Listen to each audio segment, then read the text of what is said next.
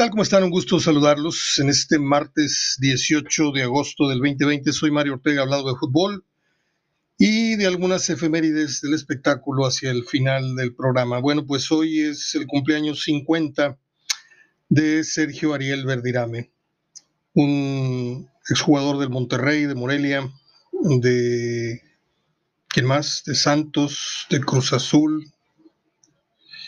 Y buen amigo, yo tuve el gran orgullo de tenerlo ahí en la mesa de Hablando de Fútbol en nuestra etapa en televisión en el canal CTV. Y ahí estuvo con nosotros en varias oportunidades como invitado. Una vez lo entrevisté y luego ya después fue a opinar de, diferentes tópicos ya como parte del, del staff de colaboradores. Eh, yo le deseo lo mejor, ya hablé con él, le puse un mensaje. Él es un empresario junto con su hermano de una cadena muy exitosa de empanadas argentinas y, pizzería ahora. Y bueno, pues me preguntaba yo cuál será el mejor zurdo que haya tenido el Monterrey en la era moderna. No voy a entrar porque pues no me tocó este y pues no, no se vale hablar de, jugadores que uno no vio este del, del 70 para atrás, ¿sí? Que si Chucho del Muro, que si el Gallo Jabrí, que si los que hayan sido zurdos, pues.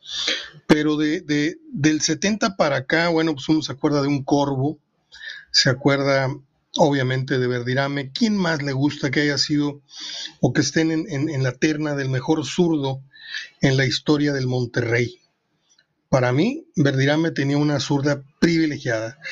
Y que me perdone el Pato Corvo, que era un goleador y fue un jugador muy importante pero él tenía otras características. Era zurdo, pero su característica no, no pasaba por, por la finura de su toque con, la pierna izquierda. Tenía, cabeza, tenía remate de cabeza, tenía gol, tenía eh, intuición en el área, era goleador, todo lo que ustedes digan. Pero Verdirame era un deleite verlo tocar la pelota con la zurda, en mi humilde opinión. Eh, arrancó la liga, esta liga, ¿cómo se llama?, de expansión eh, acaba de ganar el equipo de Cimarrones con, dos goles, con un marcador de dos goles a cero al Tapatío en la cancha de las Chivas. Y ya se juega el Alebrijes contra Leones Negros y más al rato Dorados contra el Celaya. Por si usted no tiene una cosa mejor que hacer y extraña mucho pues una crónica este, gritona y aburrida de estas gentes de Fox, los Tampas, este Oscar Guzmán, qué, bárbaro, que mm, puedo ser muy, muy fastidioso, pero la verdad es que volteas para un lado y volteas para el otro y ves puros muy malos cronistas. Este, Oscar Guzmán es una cosa insoportable, sus gritos, este, se dice, él dice que tiene no sé qué tantos años este, de ejerciendo esta, esta profesión y no sé qué, y que su maestro fue eh, Fernando Marcos, pues no aprendió mucho, ¿eh? porque es una de gritar igual que André Marín en su conducción del programa este nocturno. Todos hablan correctamente y André Marín les grita como si estuviera gritándole al vecino de, esquina a esquina. No tienen la menor idea de cuál es la forma adecuada de conducir un programa de televisión, y menos con esta onda de la pandemia. El 3 a 0 del PSG a Leipzig dejó claro que el equipo francés, además de ser el contendiente en la final, que está esperando al, ganador de mañana de Bayern contra León, debe, debe ser tomado muy en serio. Digo, el favorito, al menos en mi, en mi particular preferencia, es el Bayern, pero no podemos descartar el crecimiento que ha tenido el equipo francés eh, en, conforme ha avanzado este torneo y se instala por primera vez en su historia y justifica por primera vez el gran gasto que ha venido haciendo a lo largo de los años. Eh, va a ser una final de concretarse, Digo, y después para el Lyon, pero todos queremos ver Bayern, PSG, la verdad. Hagan sus apuestas. Por cierto, los festejos que se dieron en París, pues no fueron los más adecuados, no hubo distancia sana ahí ni nada, un desmadre ahí en el Arco del Triunfo. Se queda el técnico de Pumas, el señor Lilini, eh, dice que no usó el puesto en las básicas como un trampolín para llegar al primer equipo. Pues no fue así, pero finalmente así fue, porque, mm, ¿cómo le diré? Hace muchos años la Volpe me dijo que uno de los problemas primordiales del fútbol mexicano es que los maestros, los que están aleccionando al futbolista en las básicas, siempre están a la espera de que los llamen de más arriba y dejan trunco el trabajo de la formación. Y yo creo que el señor Lilini está traicionando esto, eh, este, este precepto. Yo no sé a dónde los lleve, seguramente calificar en 10, en 11, en 8, en 9, no sé. Pero este, pues está haciendo por la fácil Pumas. Ah, me diste resultados, eres emergente. Este, ¿Y por qué no se dieron cuenta antes? ¿Por qué, tiene que ser este, esta, esta instancia en la que se den cuenta que tienen un técnico capaz en primera división? Si ya lo tenían ahí instalado, eh, es pura hipocresía de los directivos, creo yo, puro oportunismo. Eh, dice David Medrano que de buena fuente, él tiene muy buenas fuentes, eh, se enteró de que, pues algo que prácticamente ya todos sabíamos, con todo respeto se lo digo a David, pero yo tenía la, certeza de que no iba a haber público de aquí a diciembre, por lo pronto de aquí a diciembre, para aquellos que estaban esperando que por ahí una, fracción del, estadio se abriera, que entrara, no sé si le caben 60, entraran 20, 25 esparcidos. No, no va a ser posible. La pandemia está al rojo vivo en nuestro país y no va a haber manera de que haya público en las gradas. Una noticia muy desagradable se da en Ecuador secuestraron a la hermana de Ener Valencia eh, en una nota que le está dando vuelta a las redes sociales y a los eh, portales electrónicos. Y, no sé cómo decir esto, pero es muy obvio, muy obvio que todos los familiares de los futbolistas mm, corren serio peligro.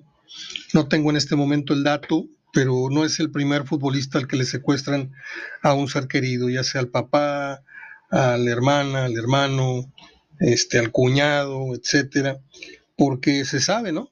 O sea, yo estoy seguro de que en el Valencia se saca de la cartera eh, el último pago que tuvo en Tigres y con eso paga este y el siguiente secuestro. Esto, pues hablando de manera muy sarcástica, pero pues es el, es el precio que tienen que pagar hoy los, los futbolistas y las figuras públicas desde que se puso en práctica esto que no veo yo muy correcto, el que se revelen las cifras de lo que ganan. Yo, sí, he aquí criticado, censurado las altas eh, nóminas y, los sueldos, pero a la vez este, me, me, entra un dejo de arrepentimiento porque digo yo, ¿y a mí qué me importa, no? O sea, a mí si me preguntaran cuánto gano, yo difícilmente voy a abrir la boca, no porque gane millonadas, sino porque a lo mejor me daría vergüenza decirlo, pero este, sí están, están muy expuestos los artistas.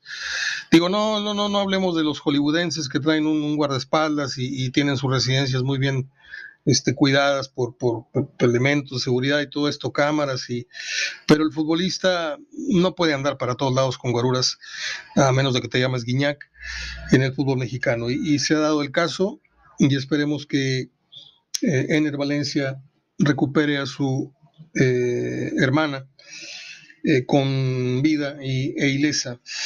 Bartomeu, el presidente del Barcelona, dice que Messi y siete jugadores más son intransferibles en este equipo.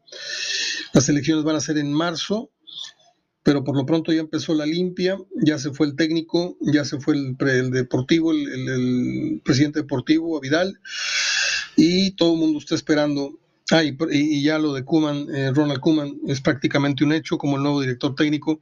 Yo no le veo mucha, mucha ciencia a esto de poner a Kuman. Este, qué andaba pidiendo chamba el Pachuca, imagínense, hace unos años, ¿se acuerdan? La única gracia de Kuman es haber sido una gloria del Barcelona, pero como técnico no tiene ninguna actualidad, no tiene ningún logro, no tiene ningún nivel para echarse ese trompo a la uña. Es algo más o menos parecido y con mucho menos en el Morral que lo que alguna vez trató de hacer el Tata Martino en el Barcelona, de ese pelo. Pero vamos a ver si por el hecho, ahora dice, dice que va a tratar de inyectarle dos o tres holandeses para tratar de recuperar la fisonomía que tenía el Barcelona de Johan Cruyff. Cruyff. Toda la vida dijimos Cruyff y es Johan Cruyff. Eh, ah, me estoy guardando para el final el, el tema de Carlos Reynoso. Ahorita le entramos a ese boleto. James y Bale, eh, considéralos prácticamente fuera del Real Madrid. Dice James que no descarta venir a la Liga MX. Bueno, pues buena suerte si llegas a venir. Eh, León Cholos 2 a 1 ayer, con lo que se cerró la jornada 5. León por ratitos jugó a lo que conocemos en el segundo tiempo, el primero muy malo de parte de los Esmeraldas, que jugaron de negro, y los Cholos siguen sin levantar, a pesar de que tuvieron el otro día un, muy buen partido, pues el equipo de Guedes todavía sigue en, en este conocimiento en este entendimiento del nuevo sistema y, de conocerse los nuevos con los que ya estaban, etcétera.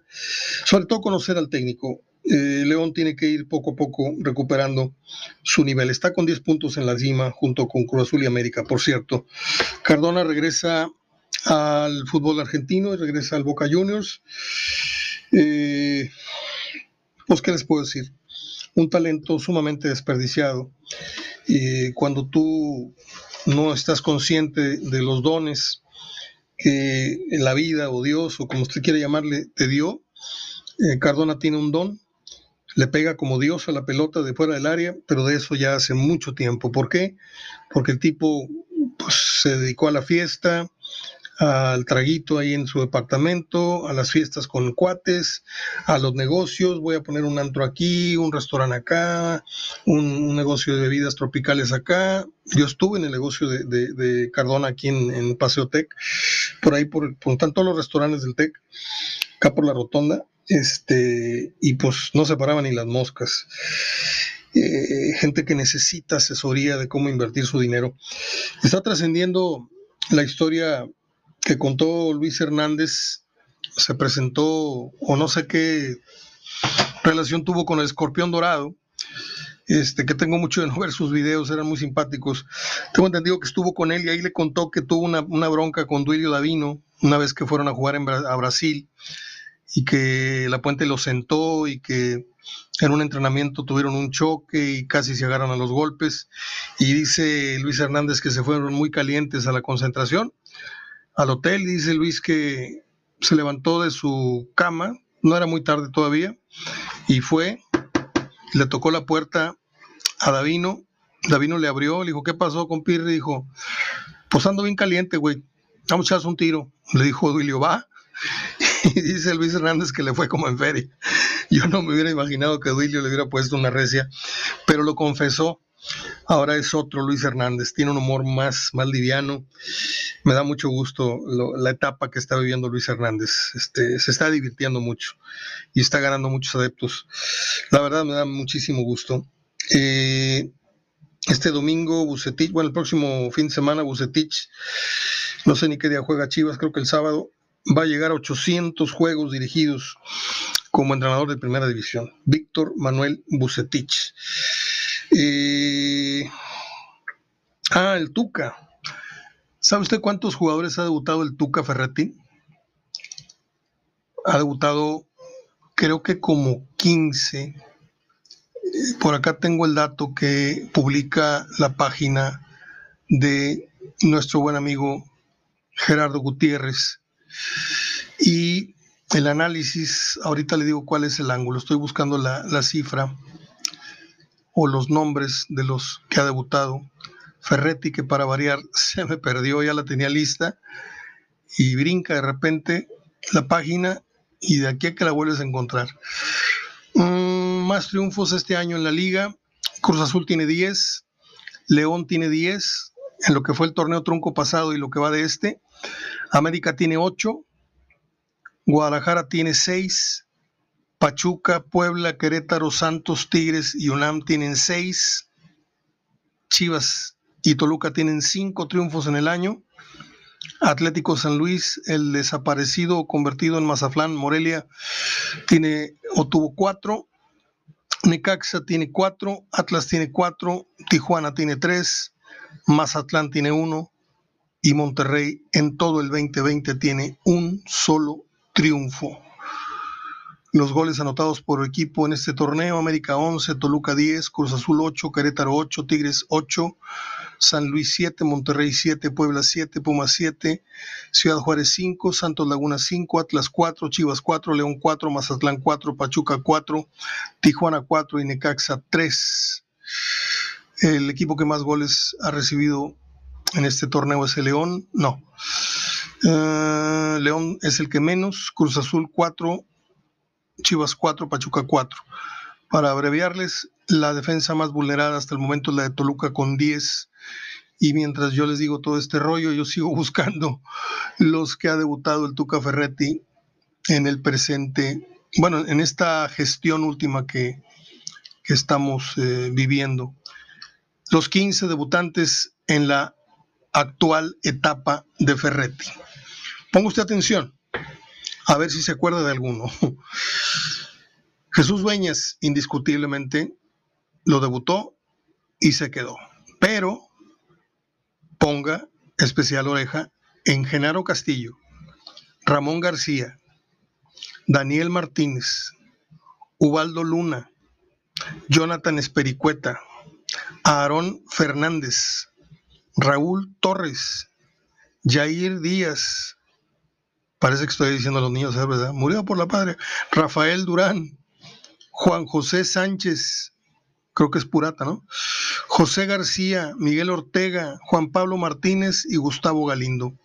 Con la salvedad de Jesús Dueñas, díganme, de los restantes 14 debuts, ¿qué es de ellos? ¿Qué fueron de ellos? Porque como dijo una vez un entrenador, que no voy a decir su nombre porque les cae gordo, debutar, debuta mi tía. No, el chiste no es debutarlos, el chiste es darles un proceso para que alcancen un, lugar en la primera división. Esos debuts de emergencia, de que, ah, no tengo, no tengo, mándale hablar al chiquillo, eso lo hace cualquiera, porque eso es una medida de emergencia, como les digo. Ahí yo creo que Ferretti le ha quedado de ver mucho a la institución. Me lo dijo en vida alguien a quien extraño mucho, que es a don Roberto Gadea, lo quiero mucho hasta donde esté, recientemente fallecido, va, va por el segundo, casi tercer mes de, de que se nos fue. Yo le conté a usted ya en varias oportunidades que hace muchísimos años me decía, ahí tengo un chamaco, se llama Jesús Molina, pero pues el Tuca ni, ni lo volteé a ver. Y una vez hubo una emergencia y así como le cuento, oye, necesito un jugador así, así, ah, pues ahí te va. Y pegó el chicle y dijo, esa fue la única vez que el Tuca Ferretti volteó a ver al equipo de fútbol de la Universidad Autónoma de Nuevo León, en donde tengo, me decía Roberto en vida, futbolistas iguales o mejores que Molina. Pero como ahí no, hay negocio, pues no volvieron a asomarse a esa cantera. En fin, así las cosas. Eh, ¿Qué otros temas tengo por acá? El PSG 3-0 Leipzig, el cumpleaños de Verdirame, la Liga de Expansión. Ya les dije prácticamente todo lo que tenía que decirles. Nada más me falta el tema de Carlos Reynoso, en donde sí me voy a dejar caer, porque tengo mucho que contarles, pero mucho que contarles de Carlos Reynoso. Corrí el año del 90 y del 89, en la 89-90 llegó Reynoso. Y yo estaba como director de el Departamento de Deportes del Canal 8 y Mevisión, hoy TV Azteca.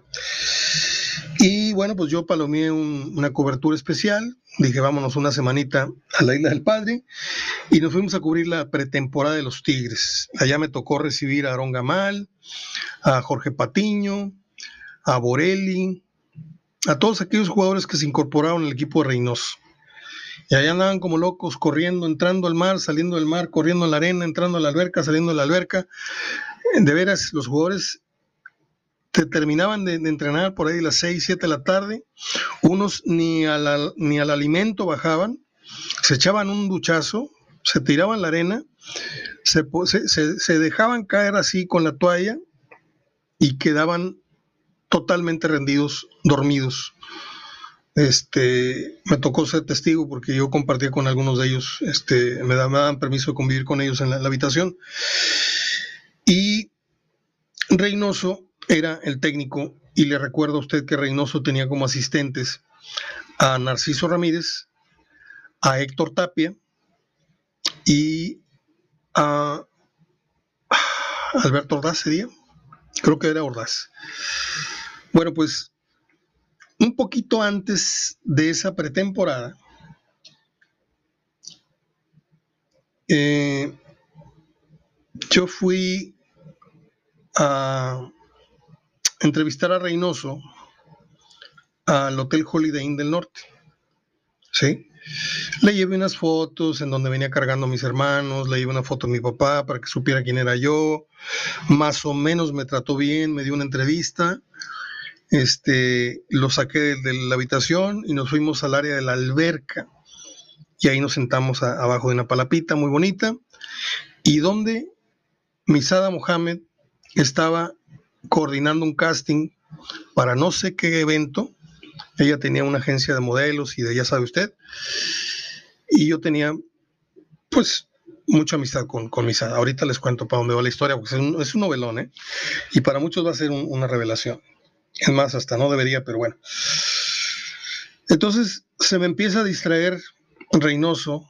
Yo estaba preguntándole y Reynoso estaba con la mirada perdida hacia la alberca porque todas las chicas, había como unas 22, 25, todas en, traje de baño, ¿no? Y Misada traía su parte de arriba del traje de baño, que era un bikini, y la parte de abajo, pues era un chorcito muy, muy reducido, no andaba en el calzoncito del, bikini.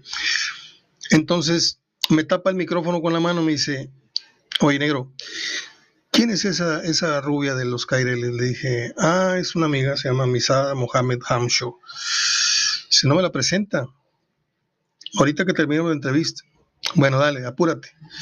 Ya, total, completamos la media hora, meditamos ese pedazo que me cortó la, charla, seguimos y termino y voy con mi sada, le digo, oye, te quiero presentar a Carlos Reynoso, te quiere conocer.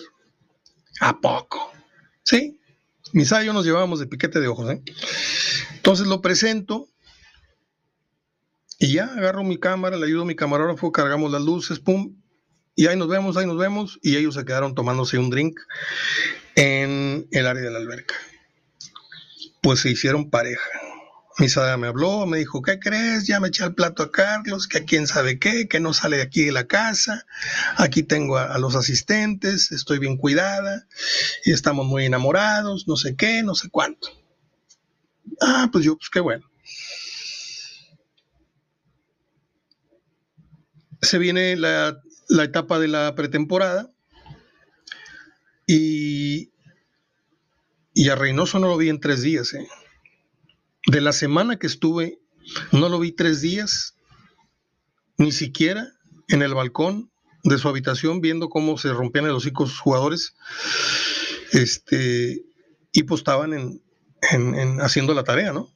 Estaban enclaustrados el, el y, y pasa un tiempo, pasa un tiempo, seis meses, ocho meses, algo así, cuando me llama Misada por teléfono y me cita en un restaurante que está a un ladito, un restaurante que antes estaba a un ladito de Plaza Fiesta de, del Deportivo San Agustín. Ahí solíamos comer muy seguido con ella y yo, o cenar. Y me habla con una voz así medio entrecortada, me dice, Mario, necesito, necesito verte.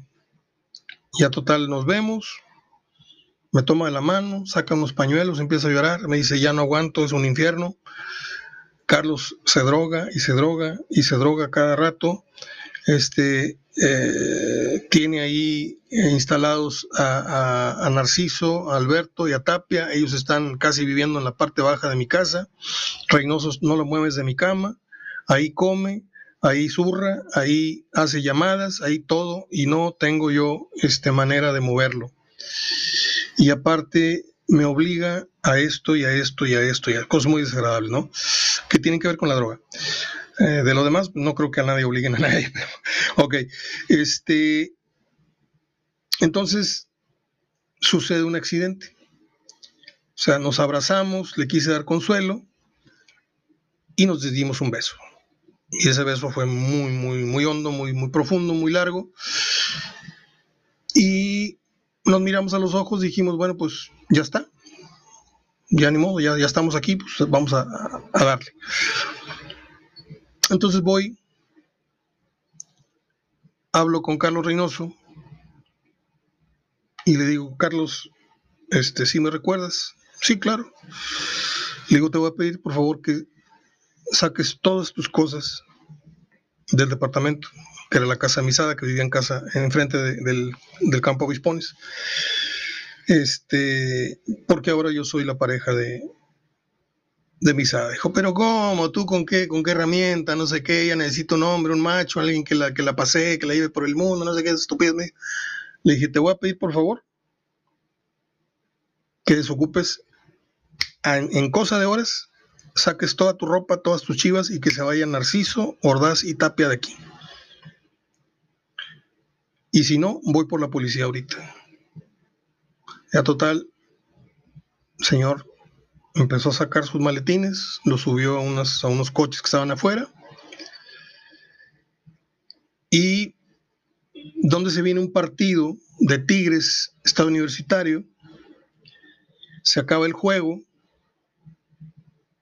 me dirigía yo al canal y al estarme yo estacionando, se bajan dos tipos de un coche y uno de ellos era Narciso Ramírez y me toma del cogote.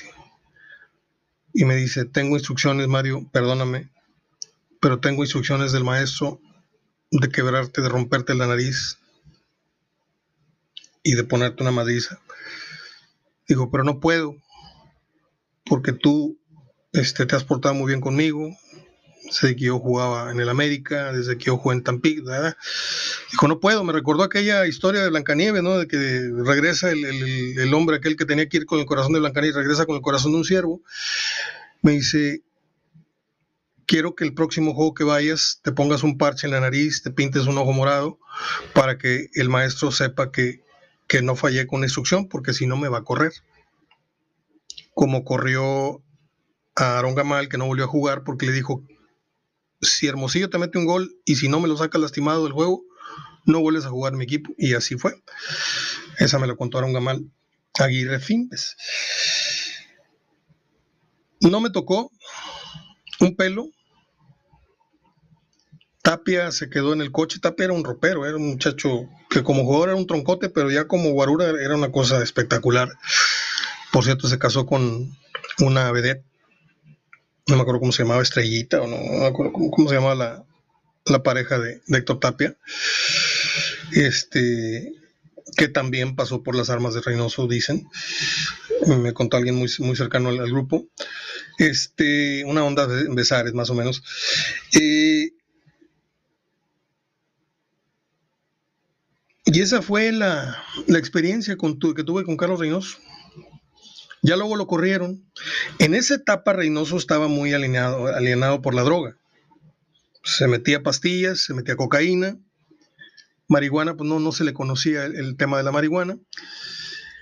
Era cuando Reynoso obligaba a los jugadores que les tocaban la puerta del cuarto y llegaba el profe, fulanito de tal, con dos pastillas, una azul y una roja y un vasito de agua así como de dentista y, por ejemplo, Antonio Piña, que fue el primero, que es valiente, que, fue el que denunció, este, dice que un día abrió la puerta y le dijo, mm, tómate esto para dormir. ¿Pero qué es? No, tú tómatelo. Y así, Jorge Patiño, lo recuerdan, el lateral aquel de Tampico, que luego vino acá para... Ese cuate corría 20 kilómetros por partido, ¿eh? Un lateral que iba y venía, iba y venía, iba y venía. Y esa era la constante en los equipos de Reynoso en aquella época, que eran unos conjuntos que hasta el minuto 90 andaban corriendo como si fuera el minuto 5. Luego el gallo Jauregui fue el que denunció ya más enérgicamente este tema. Y por esa sobreprotección que ha habido siempre en el fútbol mexicano, por ejemplo, Antonio Carlos Santos siempre lo protegió el doping, este, salió ileso, Reynoso. O sea, de, tener que haber sido expulsado de por vida del fútbol mexicano, pero el fútbol mexicano no quiso tocar a una gran, una gran historia, una de sus grandes figuras, por ser americanista, por tener en ese tiempo a, Televisa detrás, etcétera. Pero Reynoso se fue quedando solo, hasta el grado de que ya es una persona casi indeseable por las veces que ha dirigido la América después del gran eh, triunfo que tuvo luego tuvo fracasos, luego tuvo muy malos manejos interpersonales. A donde quiero ir es a lo siguiente. Reynoso dice que en breve va a salir su bioserie o su documental de toda su vida. Y la pregunta que yo tengo para Carlos Reynoso es, o las preguntas que tengo son las siguientes. ¿Vas a contar, Carlos Reynoso, el tema de los chochos que le dabas a los jugadores de Tigres? ¿Vas a contar en tu historia cómo llegaste a dirigir completamente drogado en la, en la banca de los Tigres? Me cuenta uno de sus seconds, uno de sus brazos derechos, que por razones obvias no puedo decir su nombre, pero decía Mario, había veces en que el maestro estaba sentado en la banca, ¿sí? Y estaba viendo al campo y no estaba viendo nada. Tenía la mirada perdida. Y tú le decías, profe, sacamos a tal jugador, está pidiendo el cambio. Profe, profe. Y Reynoso no volteaba hasta que no le tocabas el hombro y volteaba. Te decía, ¿qué? Que está pidiendo el cambio, Ah, sí, sí, cámbialo. O sea, estaba totalmente ausente, estaba totalmente con, este, intoxicado por decirlo de una manera. ¿Vas a contar, Carlos Reynoso, la manera en que trataste a Sague?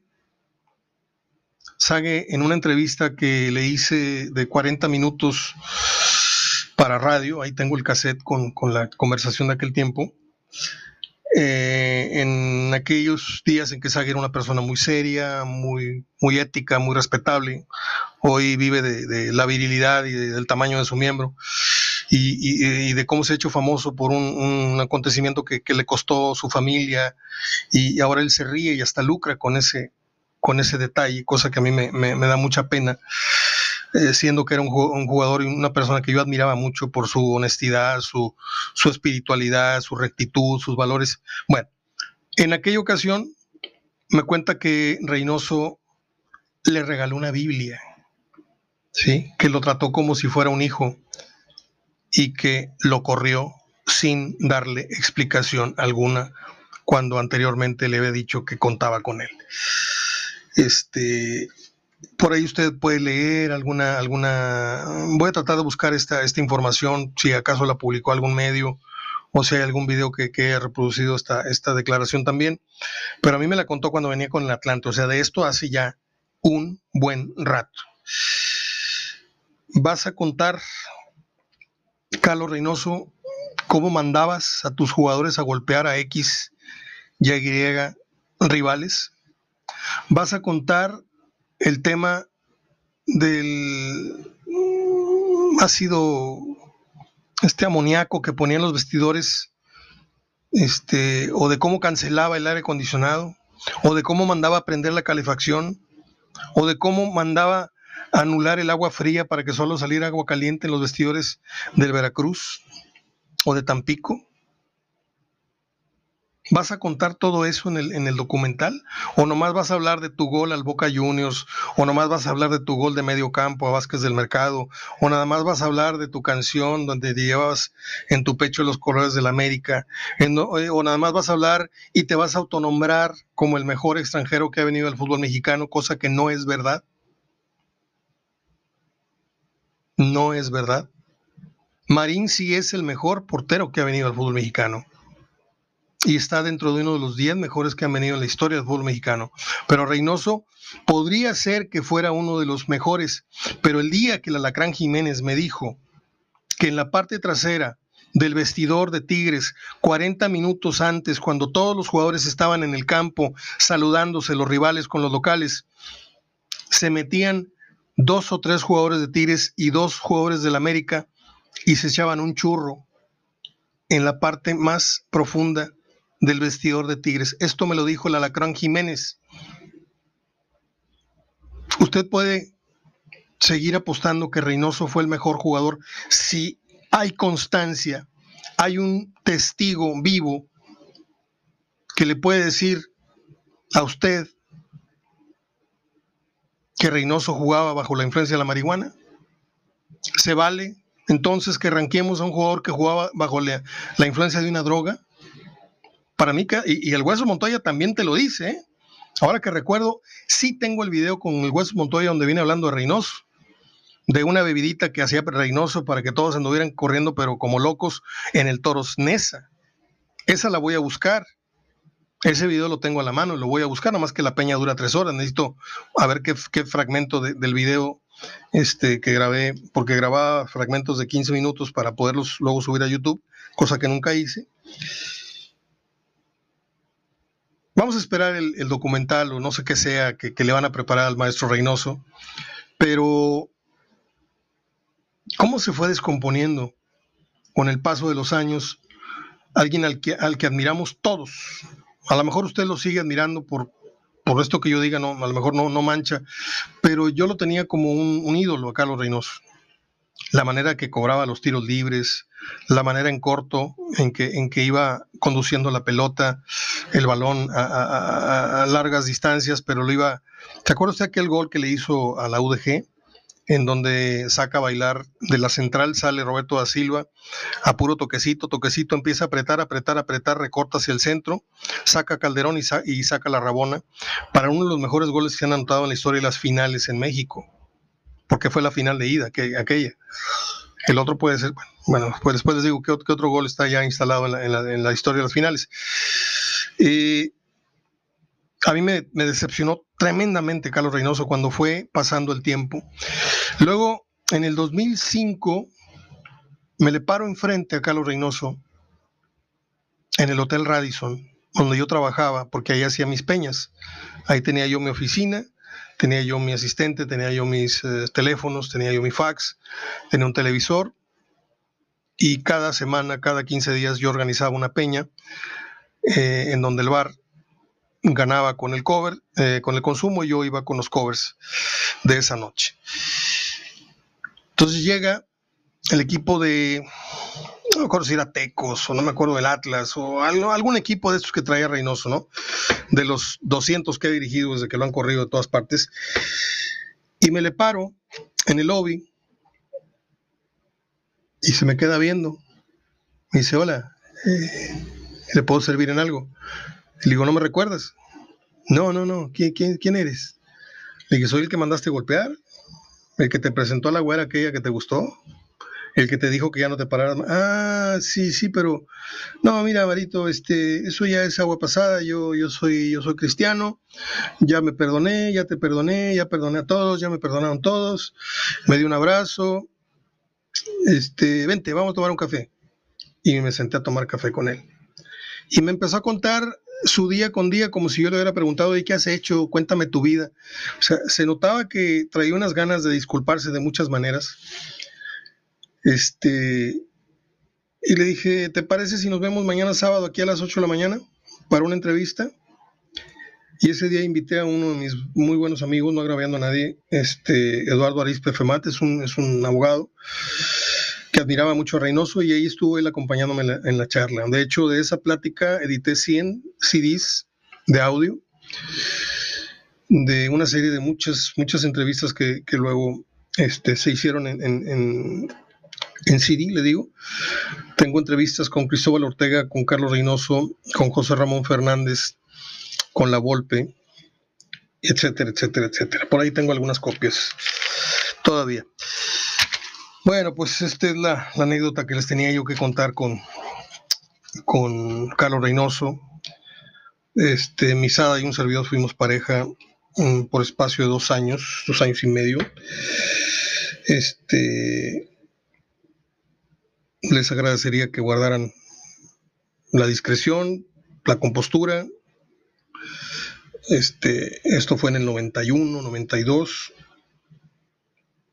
Este, estaba yo joven, ella estaba más joven, me, tenía, me sacaba como dos, tres años arriba, era un mujerón, y ahorita yo ya no sé nada, ¿eh?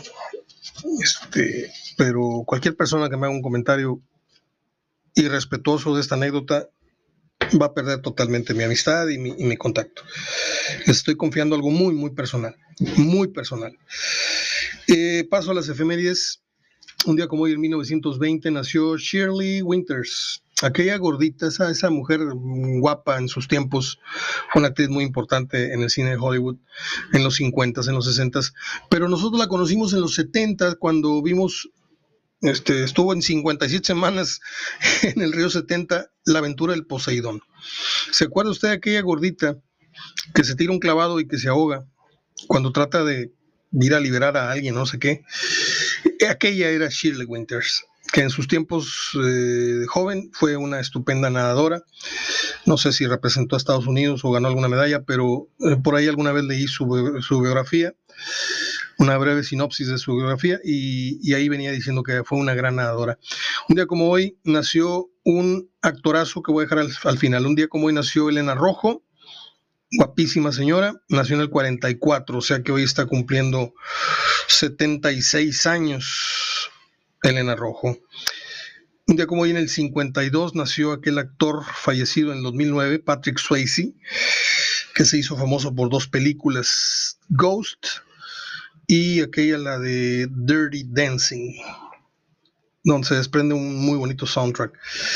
Y creo que por ahí hizo una de guerra, ¿no? alguna de guerra, no sé si Pelotón o... Acabo de ver una película muy famosa de guerra en donde sale muy jovencito él. En 1980 y córrele, 85, nació la actriz Madeline Stone. Madeline Stone.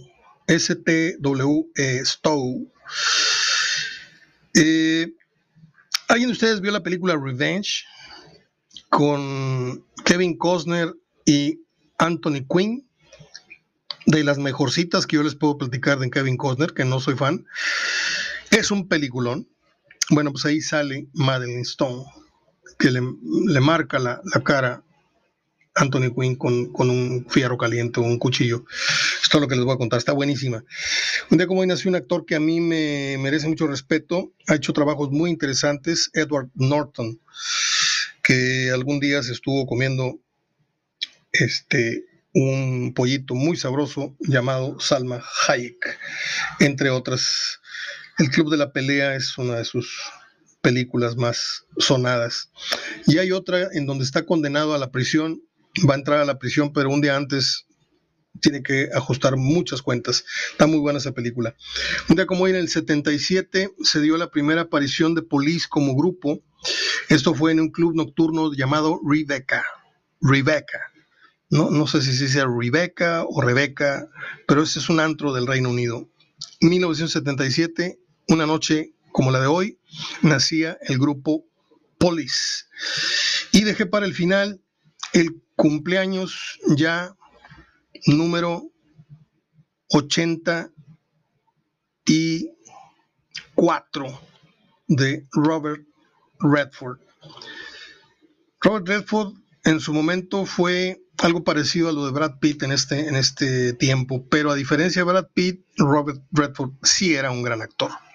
Brad Pitt es un tipazo, es un peladazo, rompe espejos de la galanura que tiene, pero difícilmente tú le compras una actuación, a la mejor Leyendas de Pasión, a la mejor Moneyball, dos o tres, pero los demás son películas para chamaquitos, los zombies, el esto, lo otro, eh, los Oceans Eleven, esto, siempre sale de guapo, siempre sale de padrote, y Robert Redford salía de guapo aunque no quisiera, pero era un gran actor hay que recordar Butch Cassidy, hay que recordar este, la propuesta indecorosa, hay que recordar estas películas este, de política que ha hecho, hizo la de todos los hombres del presidente, si mal no estoy.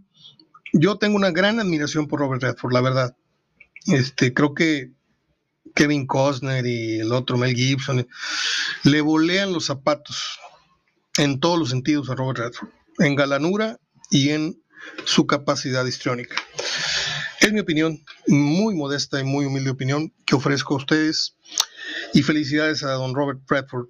Acabo de ver antenoche una película que a mí me encanta por su por su mensaje y por su banda sonora que es precisamente la propuesta indecorosa. Es todo. Les dejo mi programa, mi reputación y esta anécdota de Carlos Reynoso que pocas veces he contado, creo que es la segunda vez que cuento en mis 37 años de trayectoria. Abrazo de gol. Soy Mario Ortega hablando de fútbol.